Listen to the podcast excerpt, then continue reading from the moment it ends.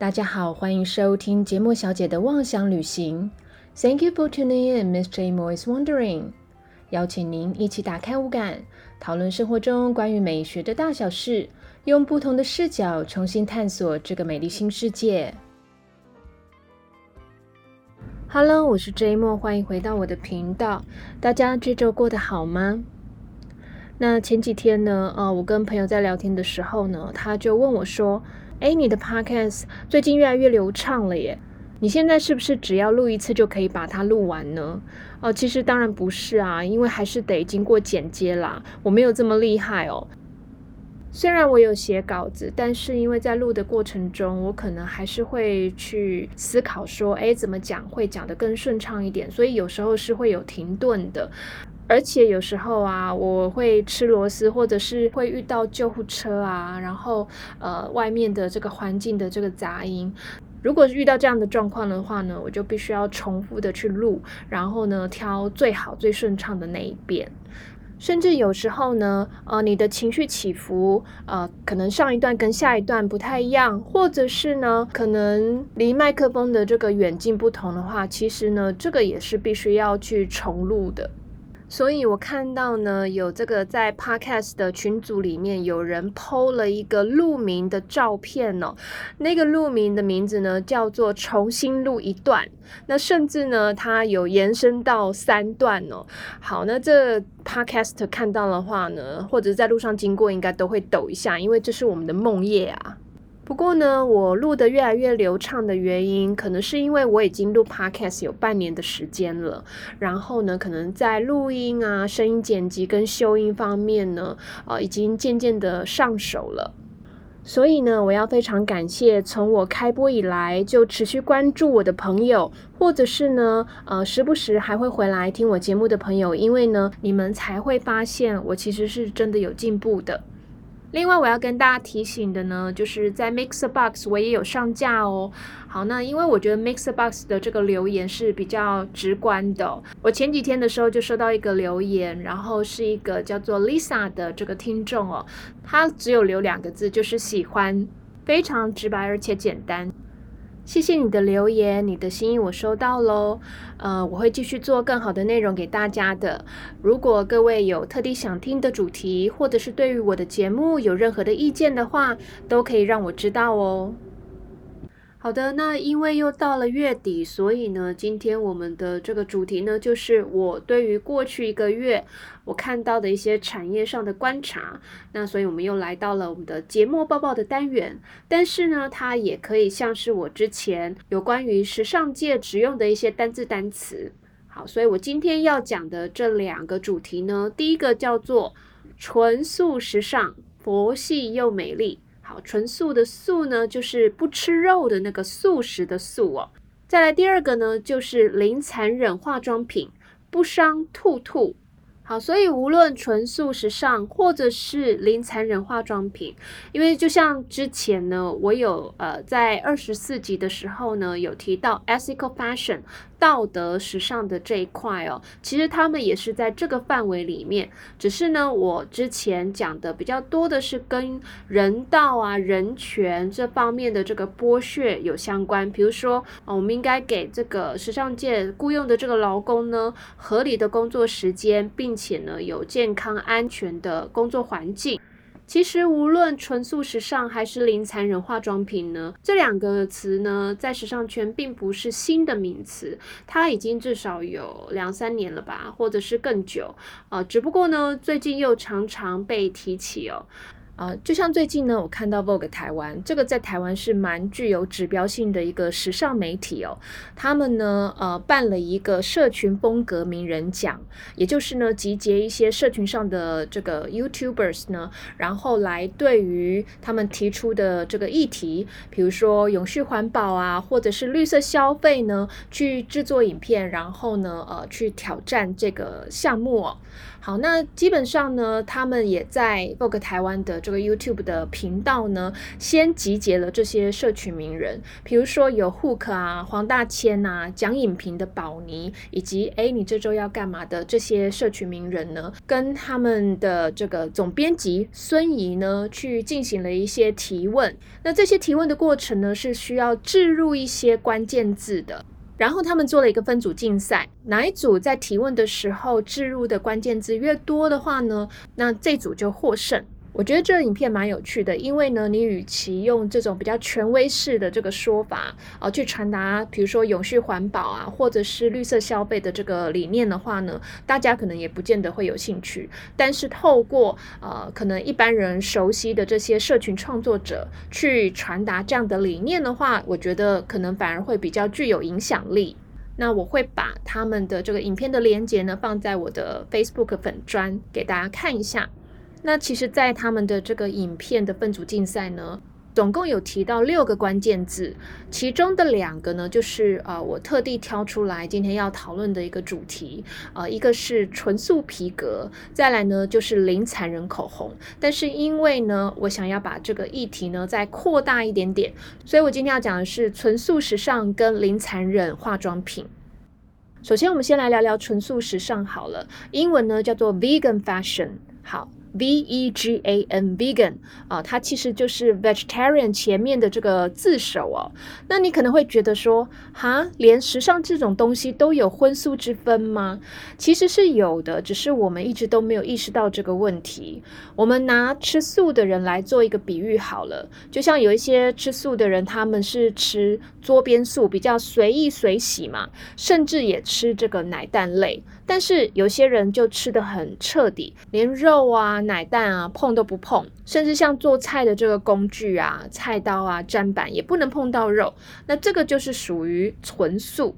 那假设你今天想要拥有一个纯素的衣柜的话呢，就应该是不包含蚕丝，比如说蚕宝宝吐丝的那个蚕丝、羊毛、羊绒。那虽然呢，羊毛、羊绒，呃，像这种东西，它可能不见得会真的伤害到羊妹妹的这个生命。就像在纽西兰或者是亲近农场，不是有那个羊毛秀嘛？其实有时候我都不太忍心看，因为我觉得，呃，在众人面前脱毛这件事情还是蛮难堪的吧。但是相对来说，因为动物它没有办法表达，即便它觉得很难堪，它可能也有羞耻心，但是它没有办法去挣扎或者是逃脱多出来。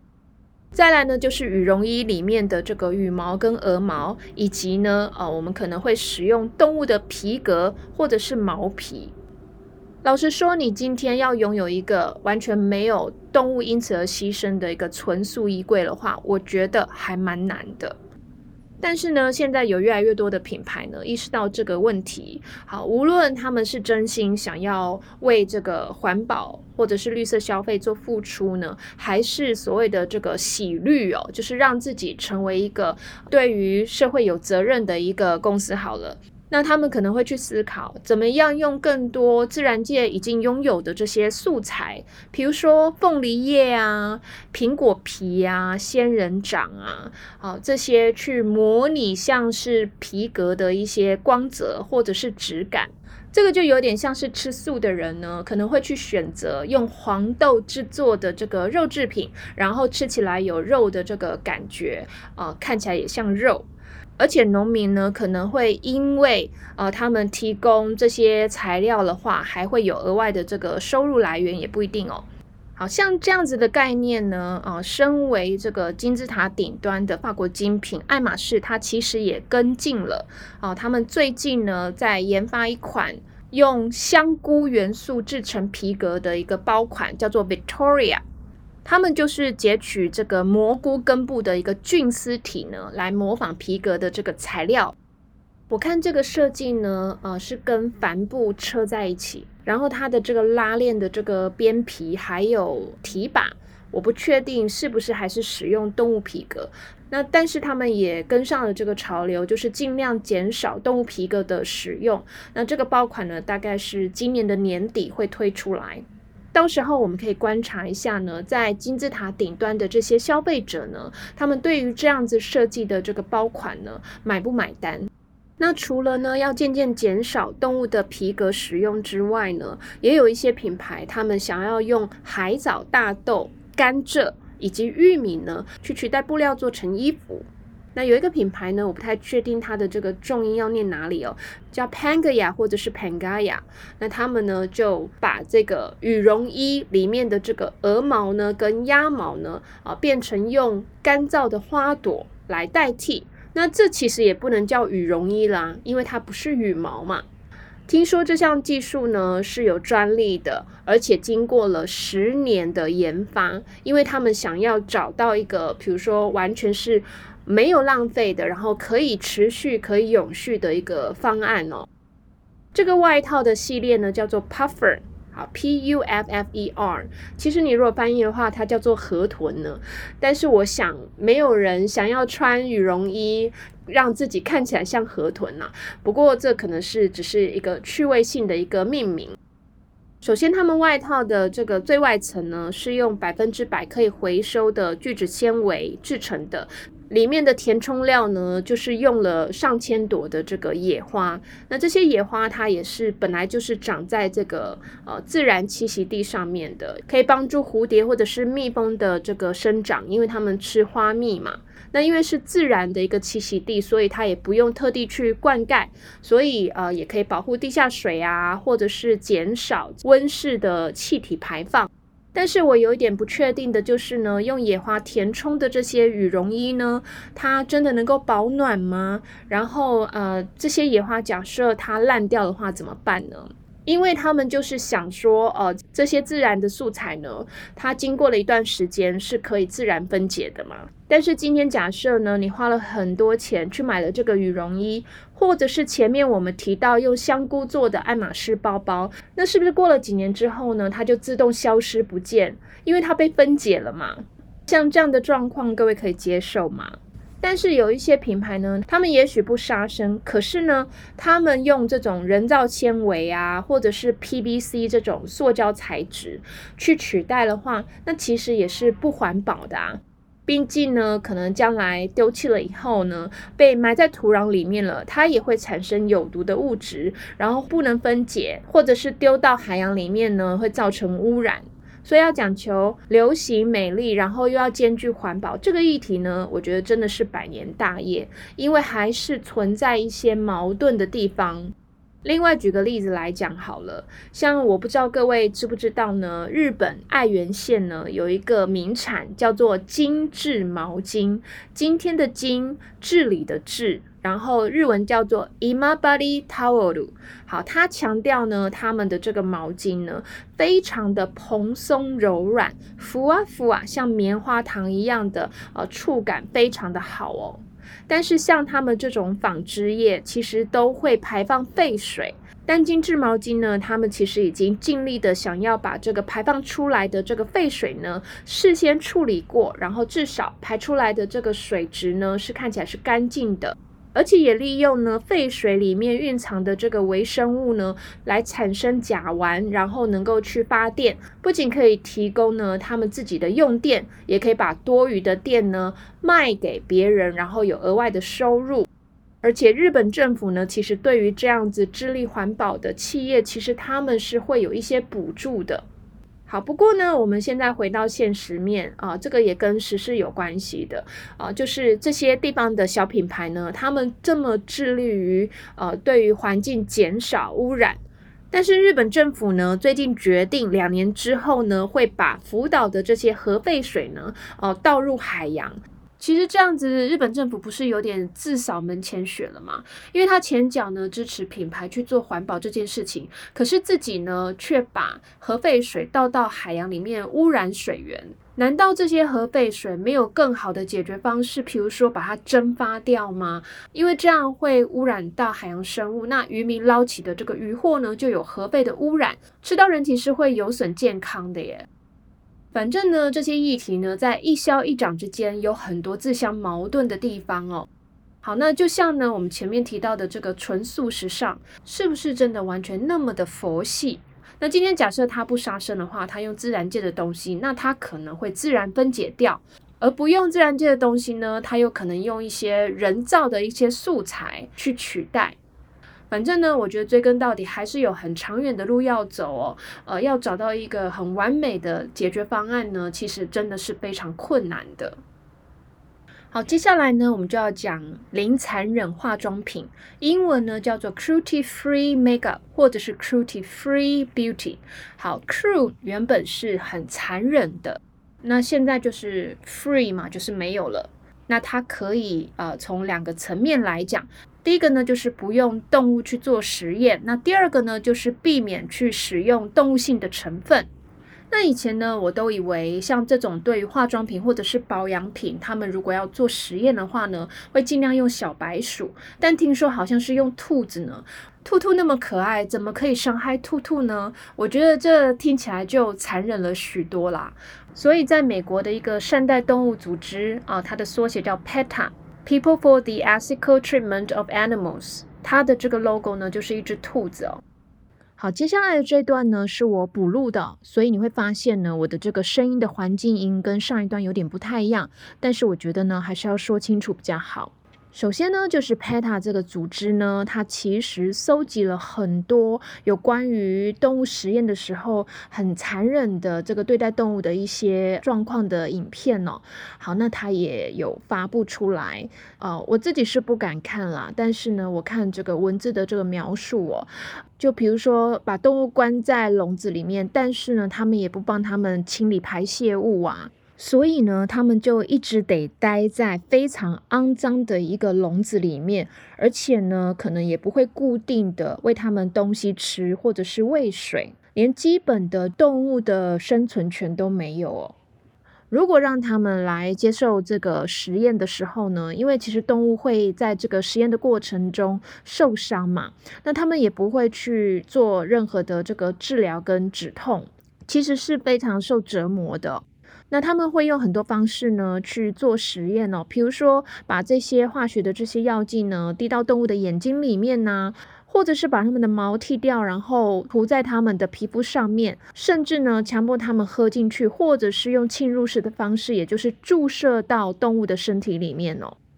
好，各位，其实单听我刚刚的描述，应该就很有画面感，而且呢，呃，一定会感觉到，就是在用动物做实验的时候呢，其实是非常非常的残忍的。那你说用动物做测试会比非动物做实验的话会好吗？或者是更有效吗？其实也不一定哦。因为动物在，比如说它的皮肤啊、毛发、眼睛各种器官，其实跟人类还是有很大的这个差异的。甚至有一个数据说呢，超过百分之九十的这个动物实验的结果，其实不见得就能够适用在人体身上。好，那为什么呢？大部分的化妆品公司，他们还是进行了动物的实验，其实最主要是为了行销。这样子，他们才可以宣布说他们是经过好，无论是动物或者是活体测试。所以，当化妆品呢真正使用在人体身上的时候呢，就能够确保它是无害而且安全无虞的。但是进行动物测试这个观念呢，呃，因为这个保护动物的意识渐渐抬头，而且有很多的这个组织也有替动物维护权益嘛，所以呢，一些国家他们对于化妆品然后使用动物测试的这件事情呢，其实已经在禁止。比如说美国啊、欧盟的这个成员国啊、以色列、印度、挪威、纽西兰、土耳其、瑞士等等。目前来讲，我在资料上面没有特别看到太多的亚洲国家，但是我相信呢，呃，亚洲国家应该也开始跟进跟在推广非动物实验的这件事情了。那今天假设不用动物去做实验的话，有什么取代方案呢？第一个呢，就是取人类的细胞或者是组织呢去做体外的这个测试。好，不过听说这样的测试是蛮复杂的。再来呢，就比较先进了，就是用电脑的一个方式呢去做模拟。第三个呢，就是由志愿者去报名做这个人体试验。好，所以假设今天呢不想伤害动物的话，可能就要人自己去牺牲吧。那不过还是有很大的一个风险存在啦。好，那第二个我们刚刚讲的呢，就是尽量减少使用动物性的成分。第一个呢，比如说呃，像是化妆品的一些刷具，好了，高级一点的呢，他们可能会用兔毛、貂毛、灰鼠毛等等的。因为老实说，其实用动物的毛呢，呃，它去抓取粉体的一个能力是比较好的，而且也比较亲肤。但是呢，这样就会牺牲到动物了。再来呢，就是保养品的部分呢，呃，很多比如说保湿啊、抗老的这些产品呢，他们会去萃取动物的这个身体上的一些成分，比如说从鲨鱼身上萃取出来的角鲨烷呐，或者是角鲨烯呀等等的。那现在可能就用这个橄榄、玉米、苋菜等等呢，用生物合成的方式去培养。或者是胎盘素，对不对？胎盘素其实呢，大部分是从牛羊，现在呢，甚至有鹿的这个胎盘。那的确呢，人类在爱美的这个追求的过程呢，也会真的牺牲到一些生灵万物哦。好，那即便像化妆品或者是保养品，它真的能够完全不使用动物性的这个成分来讲的话，那它包装的材料呢，能够做到百分之百环保吗？因为我相信呢，我们各位去买呃，无论是彩妆或者是保养品的时候呢，这个包装它可能是塑胶，那就像这些材料呢，你掩埋在土里的话，大概一千年都不会分解。这样是不是又造成了这个环保的问题？所以这也是跟前面的纯素食上呢有一些矛盾的这个地方。好，那其实现在呢，不管是品牌或者是厂商呢，呃，他们有去意识到这个问题，然后去做解决，或者是其实也可以从我们消费者做起，可能更多的去主动去搜寻纯素时尚或者是零残忍化妆品这样子的一个关键字的话呢。尽量去避免掉这样子的一个问题，我觉得可能也是目前我们可以做的一些选择吧。好的，那今天的节目报报差不多要告一个段落喽。如果你喜欢我的频道的话，记得要关注并且分享给你喜欢听 podcast 的朋友。如果可以评分的话，也记得要给我五颗星哦。感谢您的收听，我们下次再一起出游吧，拜拜。